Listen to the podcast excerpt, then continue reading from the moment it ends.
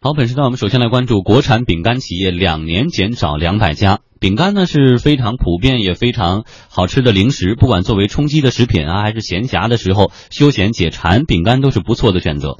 一直以来呢，国内的饼干市场潜力巨大。数据显示，二零零九年到二零一三年，我国饼干市场年复合增长率为百分之二十四点五。预计呢，二零一四年至二零一八年复合增长百分之十六点四。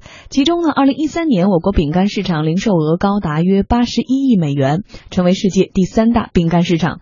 但是一个不容忽视的问题是，排名市场前五位的饼干制造商中，只有排名第二的嘉士利集团为本土品牌。我们再来说一说。企业的数量，国内饼干企业发展的也不顺利。截至今年六月份，饼干行业通过食品生产许可的国内企业是一千六百九十九家，而在二零一四年底，这个数字曾经达到一千九百一十八家。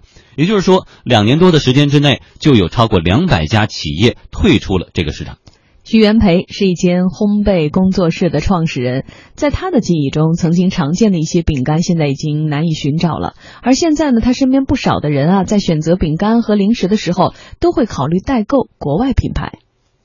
然后国内的品牌的话，就是像咸趣啊这些的印象是比较深的，因为也是老牌子了嘛，基本上就是这样。像以前上学的时候特别喜欢吃的康师傅有有一款饼干。现在都已经基本上找不到了，觉得那个还挺好吃的。现在好，呃，就是年轻人吧，可能，嗯，如果没有自己在家烘焙的习惯的话，可能会选择代购多一些，因为现在代购的渠道也很多。可能大家会觉得一些进口的食品在食品添加剂啊这一些的把关上面，可能还是要更严格一些，而且口感可能会相对于好一些。因为食品这一块的话，我觉得好东西你吃惯了，自然。吃一些添加剂特别多的东西的话，你一口就能尝出来这个东西，嗯，太难吃了。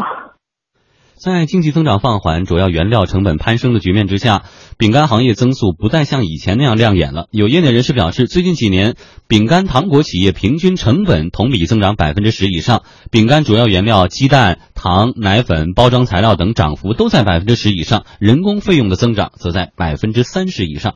在北京食品协会秘书长徐峰看来，整个食品领域现在增速都出现了放缓迹象。作为之前呢曾经高速发展的饼干行业，目前的调整也是正常现象。因为现在整整个的食品行业现在都是处处在一个调整期，整个的食品行业呃之呃之前的利润基本就增长，每年增长大家都在百分之二十以上。那么这几年呢，现在增长率基本都在百分之十或百分之十多一点这个样子。就整体来讲的话，这个行业整体来讲是在一个调整期。就饼干而言，我觉得应该是更是这么一个状态，因为呃，作为饼干企业，应该是在改革开放初期是发展最迅速的一个一个品类。那么呃，我觉得也应该有调整期。嗯，我们在上周还曾经关注过这个旺旺集团的销量也出现了下滑。曾经那么炙手可热的休闲食品啊，其实里边有好多的共性，和我们现在说到国内的饼干企业成本在上涨。那说到这个，刚才王珊提到消费升级，直接导致了你这个。国外同行的竞争很激烈，对本土饼干这个需求又在下降，但是这些都是可预见的，为什么还是会出现这个企业觉得有点措手不及的情况？我觉得其实最根本的还是像我们刚才说到的那个朋友圈一样，我们的消费观念还是没有真正的升级，我们还是停留在以前的那样的一个状态里面。我们会觉得哦，旺旺饼干，你看旺旺饼干吃了多少年了？雪饼啊，雪饼是不是都是八十年代、九十年代才出的？它还是雪饼，它并没有真正的改变。那这样一来，你想以前的口味就会觉得。那已经是很好吃的一个东西了，嗯，但现在发发现这个其实并不是那么好吃，嗯，所以我觉得就是我们的食品企业还是应该更加更新换代。现在我们看到一个数字，说是呃有两百家饼干企业退出了市场，而这个数字国内企业还是有一千六百九十九家，我都觉得实在是太多了，还要再退，还应该太再退，还应该更加的集中，更加的让这种有研发能力、有有科研能力、有市场调研能力的这样的一些企业，真正的。赚赚到钱，真正的推出一些更加好的产品，让更多的规模化对集约化、规模化，让更多的消费者能够品尝到更好的食品。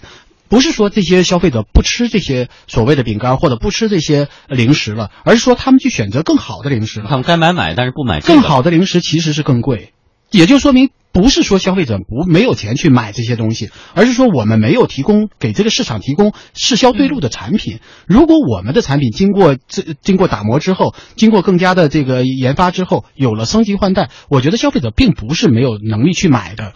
我前几天在呃路边进过进了一个面包房，然后买了两个面包，说是一个一个外资品牌进来的一个面包房。买回来之后，我自己想了想，才发现那两个面包就将近五十块钱。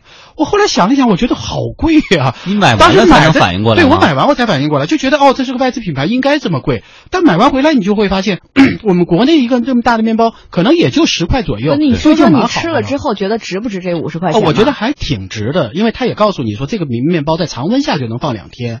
而且你要如果放在冰箱里冰冻呃冷藏一下，其实还会更好吃。那那这样的一些东西，就一它的保质期也很长，它又没有添加剂，它又能让你保持一个口味上的变化。那你你吃这样的东西，你会觉得说既健康，然后又能够保相对有所保存，而且我还吃的很舒服。简单来说，一个是消费升级，最简单的，大家有钱了，而且现在整个海外代购的渠道也是畅通的，吃点好的哈。对，吃点好的。然后呢，还有一个最重要的问题是，整个国内企业不论是各个行业，其实都需要供给侧结构性改革，就是这样。我们的需求端已经发生了极大的变化，不论是口味还是消费，还是理念还是。眼光还是眼界，而供给的还是那些东西。就像我之前。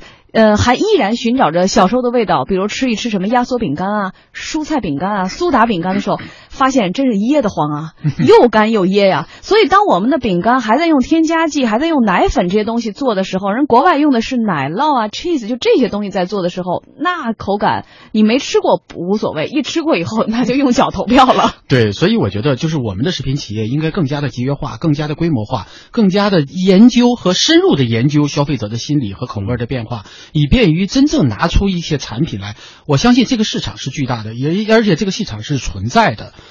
所以，如果你有适销对路的产品，你有更加升级换代的产品，这个市场是肯定会买单的。所以，我觉得最重要的是，我们要给消费者提供更加好的东西，而不要把观念仍然停留在以前的那样一个状态里面。说啊，我以前卖的很好，为什么现在卖不好了？是因为你这个产品已经不需。不满不能满尤其是没有受过饿、没有挨过饿、没有受过穷的这以后，这种八零后、九零后成为消费的主力军之后啊，就会为好的服务和好好的口感买单。对，这可能是他们以后选择的一个标准。好，那这些这个。突围的方法呢？其实国内的饼干企业也都一直在思考。那么他们有没有一些具体的行动？哈，我们来介绍一下。面对市场的压力，有不少饼干企业在找突围高端市场啊。我做贵的，做质量好的，要打破进口品牌的这种垄断。但目前来看呢，成效并不明显。嗯，就像我们刚说的哈，国内最大的饼干生产企业嘉士利集团，嘉士利二零一六年中报显示呢，平均的单价约为每吨一万两千元。一百克的产品均价呢只有一块二，而进口的饼干产品啊，一百克可以卖到六七元以上哦，贵出了五六倍。也就是说呢，国产饼干和进口产品售价相差在五倍以上，走向高端的道路虽然显然非常的不平坦。有业内人士坦然。坦言说，这个众多的中小企业呢，技术和管理水平是偏低的，生产规模小，而且高度分散。在他看来，国产饼干与外资品牌之间不是简单的生产设备的差别。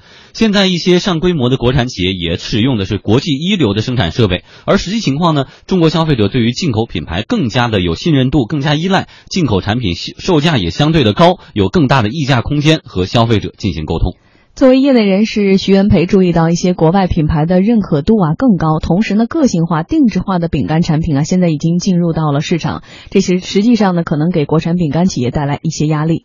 现在就是走在街上，我觉得能听见更多的爷爷奶奶、爸爸妈妈去教育小朋友，就是说这个零食它的添加剂太多了，嗯。就是我们尽量不要去吃它，然后很多的爸爸妈妈也会选择自己去动手给孩子做一些好看又好吃的小零食。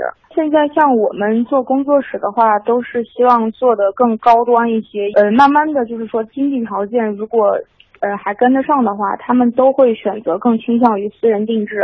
这样的话，一个是呃像有年有孩子的年轻人，他们觉得孩子吃起来也放心，然后呃送人的话也比较有面子，比较好看。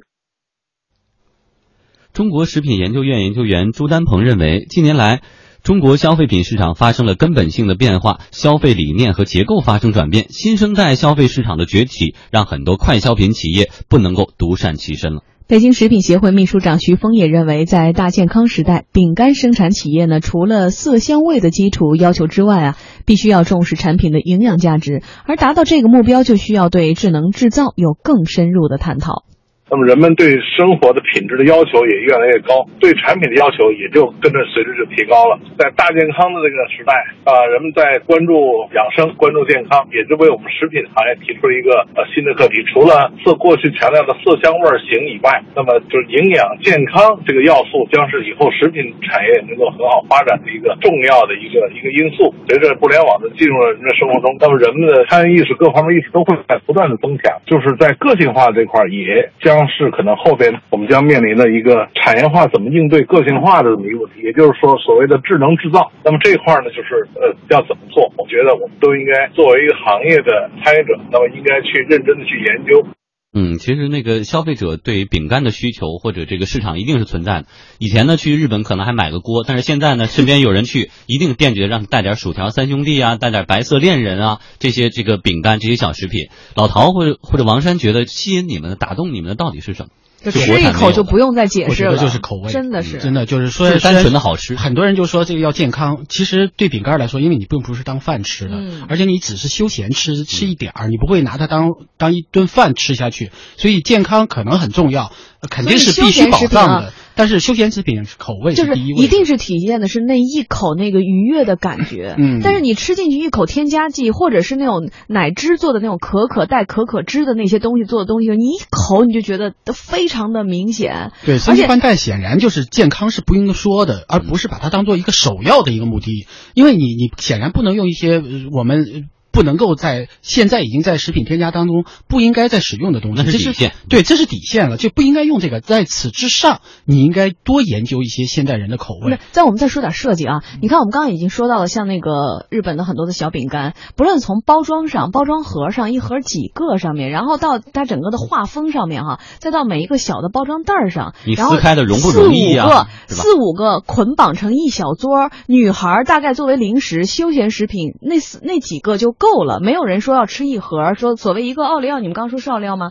就是一大个那个叫什么？你拆开你也吃不完啊。对，然后就而且各种呃比较那个热量也非常的高，然后吃完变胖，其实也不是很多女孩需要的。而你知道吗？吃点甜的，年龄大了之后啊，它容易快乐，幸福感会会提升。所以那个其实还挺挺喜欢吃奥利奥的，尤其是奥利奥，我觉得两片放在水里面一搅。我说的不是奥利奥，我说的是那个巧克力的那个。好，我们说完口味，说说设计。嗯，就老陶觉得这些。进口的饼干上，在设计上有哪些我们值得学习？对，我觉得设计上有，你比如说像奥利奥，它这个两块黑饼干夹的一个白的，或者就或者两块白饼干夹的一夹心儿的，就这种夹心儿，它做广告的时候就让你觉得非常有特点。嗯，也许它很很无意，或者也许他觉得你你看上去可能平淡无奇，但是有过这样的一个设计之后，你把这个设计在广告品牌里面增加加不一样的意义之后，你会发现它非常有有内涵。所以你包像包括我们说日本的这种小包装的这种小食品，你就会发现它无论是外包装那个大盒的包装，还是里面的小包装，都是感觉非常清新。它是再生纸，然后很多这些盒子你可以用来继续利用的。对，你知道吗？日本因为它资源很稀缺，土地也有限，人口又多，所以它真的是把这东西用起来。以以后女孩你装个袜子呀，然后装些小物件啊，装个比如说那种小化妆品啊，它都是可以利用起来的。对，假设你我们吃完了还都把盒给你。假设假设你不利用也没有什么关系，因为它相对来说可再生、环保、可再生。最关键是它那个里面那个东西吃上去非常的可口。这个我想这是小食品应该做到的一个最基本的要求。对，而且一个最小的细节，就刚富江也讲到了，就是每个小食品，就是吃的那一刹那，其实你除了入口那一刹那，还有就是撕开那一刹那，就是那个愉悦感哈。但是很多你去关心一下啊，就很多国产品牌那个袋儿啊，撕一下都郁都郁闷啊，撕的龇牙咧嘴的撕不开。然后跟我说给我一把剪刀，给我一把剪刀。对对对，就那个消费体验非常不好的时候，我绝对不会再买第二次。是我有，我就特别喜欢吃那个米花糖，然后那个包装也很看上去也很精致，结果撕不开，怎么撕都撕不开，然后上牙。